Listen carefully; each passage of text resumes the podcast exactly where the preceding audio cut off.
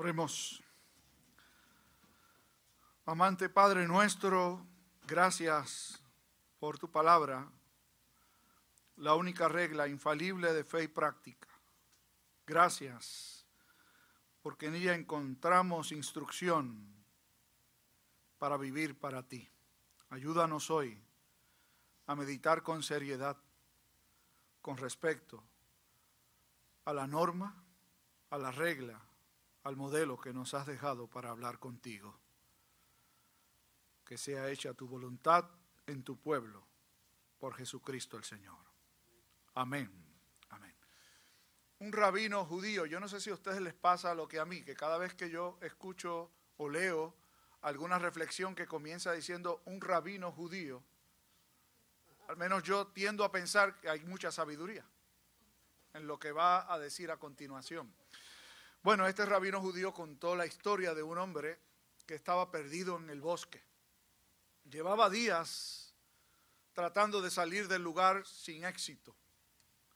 Un buen día divisó a la distancia a otro hombre que venía caminando hacia donde él estaba y pensó y se dijo a sí mismo, al fin voy a poder salir de este bosque. Así que se encontraron finalmente cara a cara y lo primero que hizo este hombre fue decirle al otro, qué bueno que me encuentro con usted. Llevo días perdido, creo que ahora por fin voy a lograr salir de este lugar. Y el otro le contestó, yo también llevo días perdido. Y le puedo decir dos cosas. Primero, por donde yo venía no se sale del bosque lo que podemos es juntos tratar de encontrar la salida. Parece un consejo sabio el que se desprende de la historia, pero no lo es. ¿Cómo alguien que está perdido nos puede ayudar a encontrar el camino de salida? La escritura dice que un ciego no puede guiar a otro ciego, pero usted sabe lo que nosotros hacemos con tanta frecuencia. Es justamente seguir los pasos de otro que seguramente está tan perdido como nosotros, o más, para tratar juntos de salir. Eso pasa en algunos matrimonios. Aquí, gracias a Dios, yo creo que no los hay. Son gente que dice, vamos a tratar de construir la felicidad juntos. Esa receta no funciona, ¿sabe? De nuevo volvemos al consejo bíblico. No te juntes en yugos desiguales. Dos personas no deben juntarse para buscar la felicidad juntos. Dos personas si quieren ser felices juntos, tienen que haber conocido la felicidad por separado. Y esa felicidad no se encuentra con una pareja, con un cónyuge. Esa felicidad se encuentra solamente en Cristo. Y lo que digo con respecto al matrimonio, lo podemos decir también en todas las otras áreas de la vida. Hay gente que no son felices haciendo lo que están haciendo y dicen, solo si yo pudiera encontrar un jefe mejor, un mejor patrono, una mejor compañía en la que trabajar, si yo pudiera tener vecinos mejores, yo sería feliz. Pues les tengo malas noticias. Ni un patrono nuevo, ni una compañía nueva, ni un vecindario nuevo lo van a hacer feliz. El problema no está en los que están alrededor de nosotros, que no están tan bien como nosotros, o que probablemente están tan mal como podemos estar nosotros.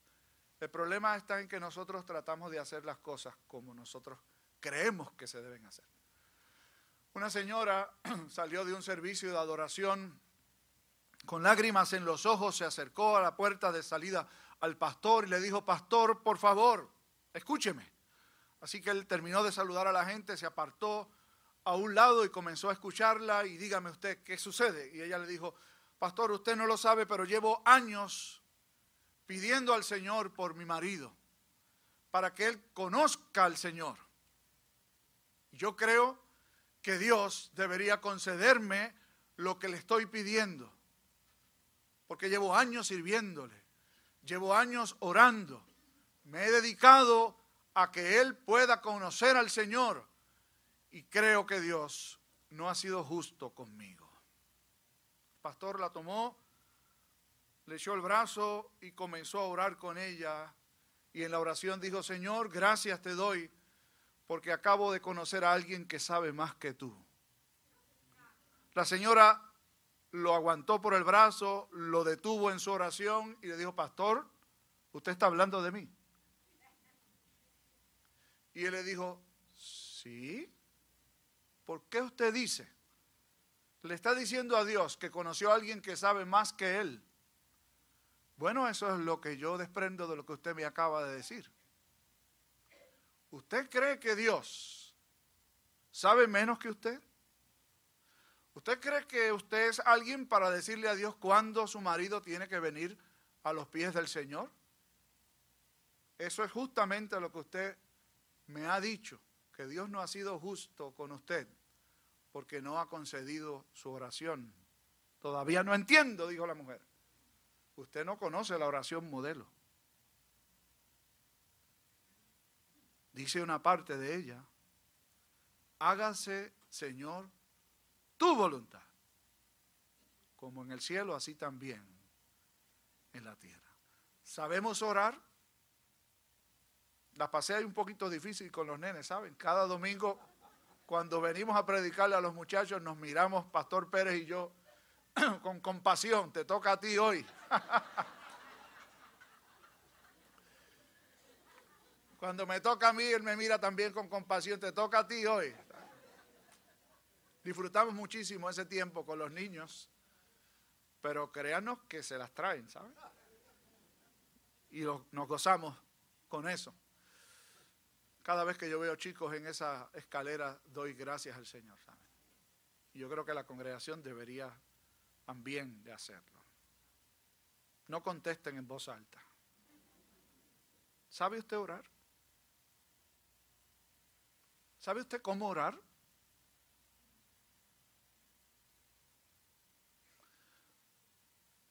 Jesús tomaba tiempo para la oración. Tanto que los discípulos lo observaban y uno de ellos, que Lucas no nos dice cuál era, se le acercó en cierta ocasión cuando Jesús terminaba de tomar un periodo de oración y les dijo, maestro, enséñanos a orar, como también Juan enseñó a sus discípulos. Don Cefo Conde, los que saben de pelota aquí, ¿dónde está Arlín? ¿Se acuerda que dijo Cefo Conde, Arlín?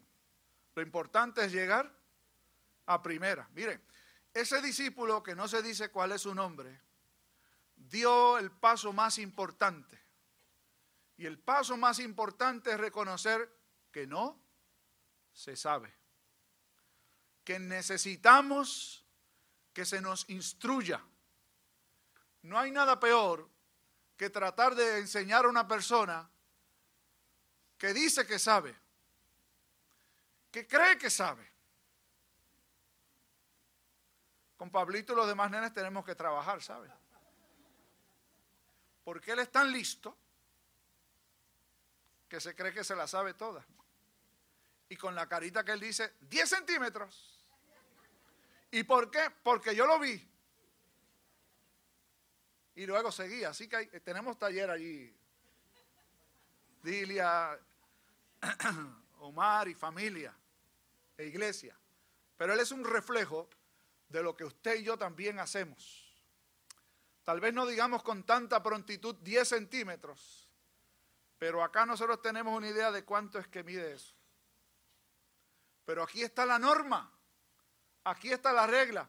Muchachos, si yo tengo experiencia, es como las señoras que aprenden a cocinar, y aquí hay muchas. Cuando yo aprendí a cocinar, me enseñaron Y cuando mi mamá me estaba enseñando, yo le dije, no, así no, mami. Dime medidas. Obviamente, con tantos años de experiencia, mi hermana, mi mamá, perdón, tomaba el agua, la echaba en el caldero del arroz, abría el grifo, tomaba ah, la sal, la echaba y tomaba el aceite y lo echaba y ella sabía la cantidad de arroz que tenía que echar. Yo le dije, yo no sé. Voy a cocinar para seis muchachos. ¿Cuánta agua? ¿Cuánto arroz? ¿Cuánta sal? ¿Y cuánto aceite necesito? Y mamá respiró profundo y me dijo cómo era.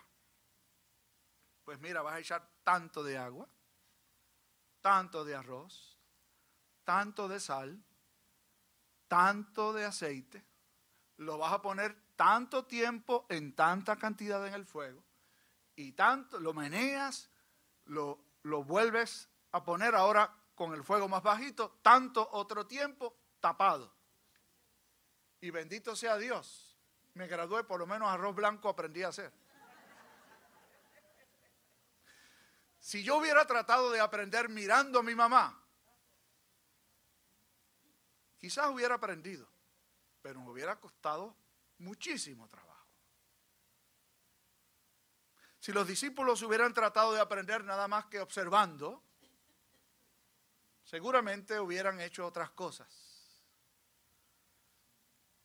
El gran error de la iglesia a través de la historia es querer especular con lo que Dios ha dicho debemos hacer.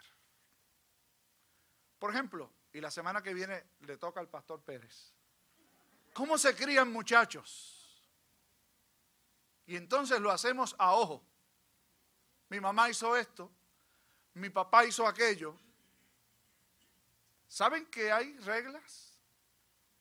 Están aquí, en la bendita palabra de Dios. Pero es que yo leí un libro de una psicóloga, o leí un libro de un psiquiatra, o leí un libro de un consejero, o de sabe Dios quién, y dice esto, esto, aquello y lo Yo recuerdo que cuando yo, mi esposa y yo estamos empezando a criar a nuestros hijos, nos encontramos compartiendo con un compañero en el ministerio y que tenía también sus muchachos. Así que se quedaron en la casa nuestra unos días y yo vi un comportamiento medio extraño para mí, porque en casa los nenes no hacían eso. Y yo lo tomo aparte y le digo, ¿y, ¿y esta situación? No, no, no, no. Es que yo no creo que es la manera correcta de hacerlo. No le preguntes a mi esposa, me dijo, porque ella ha leído un libro y me dijo que ella va a seguir las instrucciones de ese libro. Y yo le dije, bueno, yo no sé cuál es el libro, pero yo leí otro que se llama la Biblia. Y la Biblia dice que para que los muchachos salgan derechos, desde chiquitos, hay que enseñarles estructura, reglas No, en casa es distinto. Bueno, que Dios te bendiga. Pero si están aquí, los míos van a seguir las reglas de aquí, ¿saben? Los tuyos, pues, que Dios te bendiga, ¿saben? Eso pasa en todos los órdenes de la vida. Eso pasa con las iglesias. Eso pasa con las denominaciones. ¿Qué hacer? ¿Cómo hacer las cosas? Yo he dicho otras veces y repito hoy, si usted ve que la mayoría va en una dirección, pare, vaya en la dirección contraria. Las mayorías, aunque mandan, se equivocan. La corriente de este siglo, lo que hace la mayor parte de la gente, lo que hace la mayor parte de los padres, lo que hace la mayor parte de la juventud, no es conforme al corazón de Dios, sino justamente lo contrario. hacen falta reglas, normas. La pregunta, la primera pregunta del catecismo para el día de hoy es, ¿cuál es la norma? ¿Sabe usted cuál es el significado de la palabra norma del latín? Escuadra. La oración modelo es una escuadra.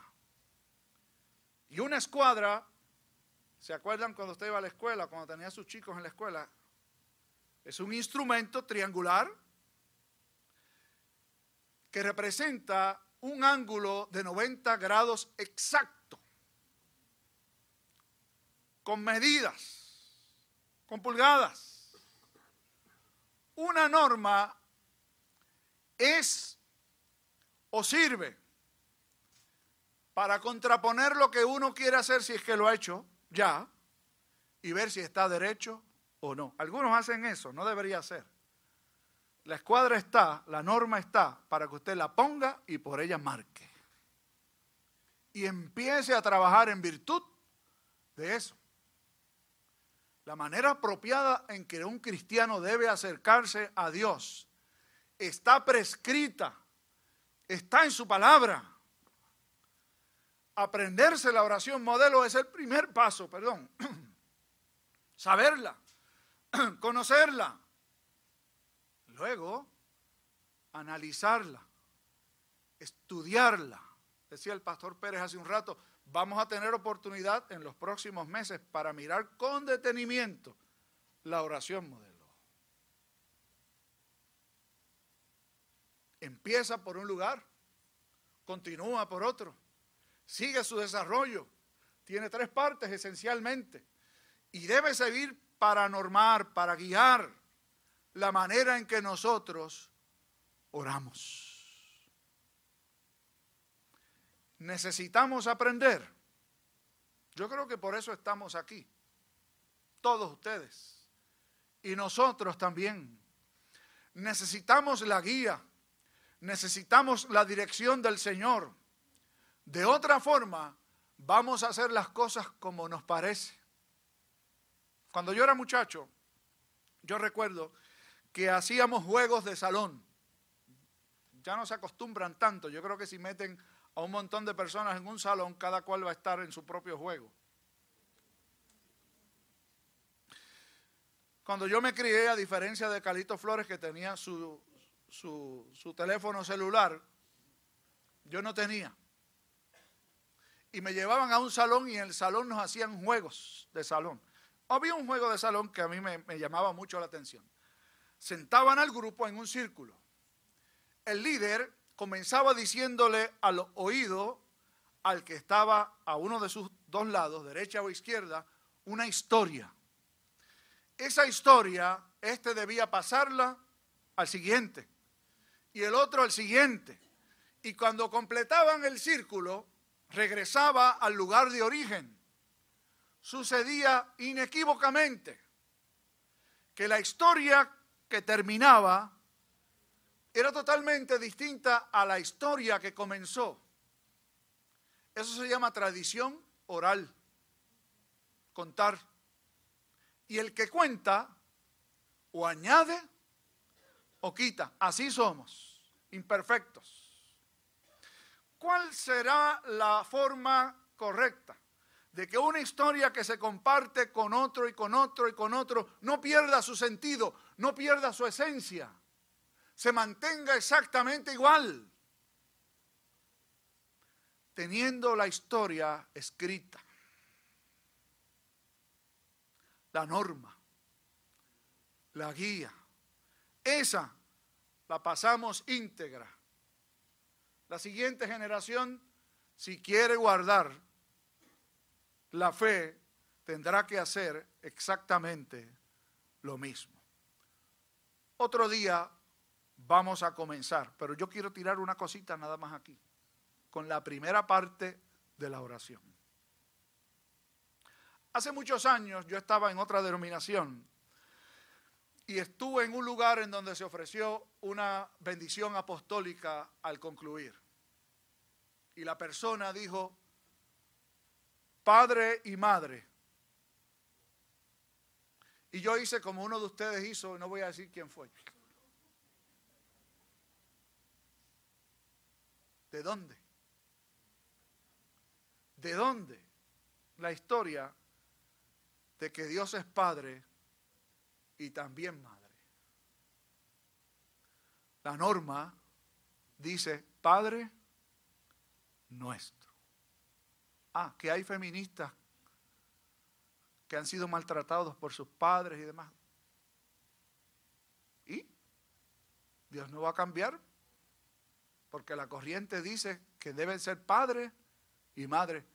Dios es lo que es, la norma es lo que es y lo que usted y yo debemos y tenemos que hacer es enseñarles a nuestros hijos lo que es y cómo es. Que sirva la mesa del Señor esta mañana para reafirmar nuestra voluntad de seguir la norma, la guía, la escuadra. Está puesta. Es más sencillo de lo que parece. No hay nada que inventar. Ya está inventado. Ya está determinado. Lo difícil es abocarnos a ello. Que Dios nos dé voluntad y fuerzas para seguir la norma. Que así sea. Padre nuestro, te bendecimos, te damos gracias, honramos tu nombre. Queremos pedirte que nos ayudes a que tu reino se encarne entre nosotros, en tu iglesia, en nuestros hogares, en las comunidades en donde estamos, en la medida en que Cristo sea conocido, no como nosotros queremos, ni como la cultura y la corriente del siglo presente nos dice que debe ser, sino como tú has establecido en tu norma, en tu palabra que debe ser. Enséñanos a pedir correctamente. Enséñanos a vivir para ti, a aceptar tu voluntad y a no ceder a la tentación, sino, por tu gracia, mantenernos firmes, porque tuyo es el poder y la gloria por siempre. En el nombre de Jesús. Amén.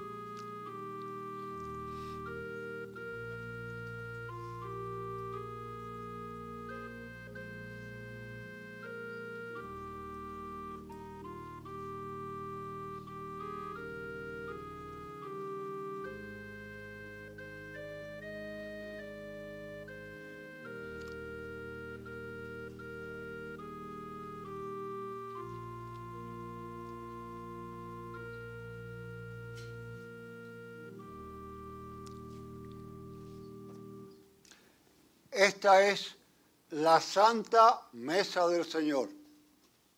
A ella vendrán de todos los rincones de la tierra. Es el Señor quien invita. Es su mesa. No es la de ninguno de nosotros. Es a Él a quien tú respondes. ¿Quiénes están invitados? Todos los que creen en Jesucristo han sido bautizados e instruidos son bienvenidos. ¿Tiene usted que ser miembro de esta congregación para participar? No. ¿Tiene que usted ser presbiteriano para participar? No. ¿Tiene usted que creer fielmente en Jesucristo? Sí. Hay tantas dudas a veces. ¿Debo yo participar? ¿No debo participar? Este es un medio de gracia maravilloso. Si usted tiene duda o usted fue bautizado y no ha sido preparado para tomarla, Yo le invito cariñosamente a hablar con uno de los pastores a la salida y seguir la invitación que le hace. Es el Señor que les invita, ven a mí. Él no pide perfección. Él te da su perfección. Él te da su gracia. Y es su medio en medio nuestro. La noche en que nuestro Señor fue entregado, tomó pan y tomó vino. Tomándolo de la mesa de la celebración de la Pascua y lo apartó para el uso santo de la iglesia como aquí ahora yo hago. Bendice, oh Padre, estos elementos y permite que vengan a ser cuerpo y sangre tuya por fe al ingerirlas. En Cristo Jesús. Amén. El Señor tomó el pan, lo bendijo como nosotros hemos hecho, dio gracia y lo partió y lo dio a sus discípulos diciendo, tomad, comed, este es mi cuerpo que por vosotros es partido. Hacer esto en memoria mía. Y en su nombre te decimos, ven, come, ven, acércate a la mesa del Señor en memoria de Él. La misma noche en que el Señor fue entregado, tomó la copa y la sirvió a sus discípulos diciendo, esta es la copa del nuevo pacto en mi sangre la copa de la nueva alianza. Y les dijo, bebed de ella en memoria mía. Esta es la copa que representa la sangre derramada por nosotros. Venid, acercaos, comed y bebed en su nombre y para la gloria suya. Amén.